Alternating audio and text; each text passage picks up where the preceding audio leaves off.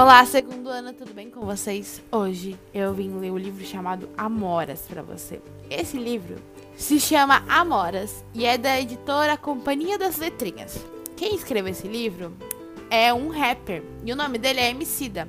Eu espero muito que vocês gostem desse livro, pois eu amei cada página desse livro. Não há melhor palco para um pensamento que dança do que o lado de dentro da cabeça das crianças.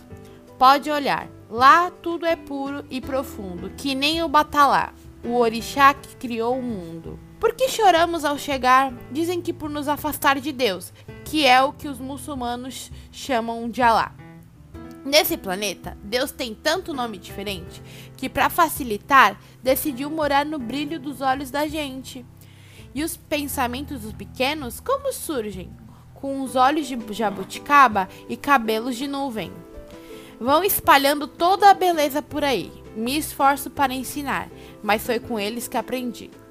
Em um passeio com a pequena no pomar, explico que as pretinhas são o melhor que há. Amoras penduradas a brilhar, quanto mais escuras, mais doces, pode acreditar. Então a alegria acende os olhos da menina. Que conclusão incrível alcançou a pequenina.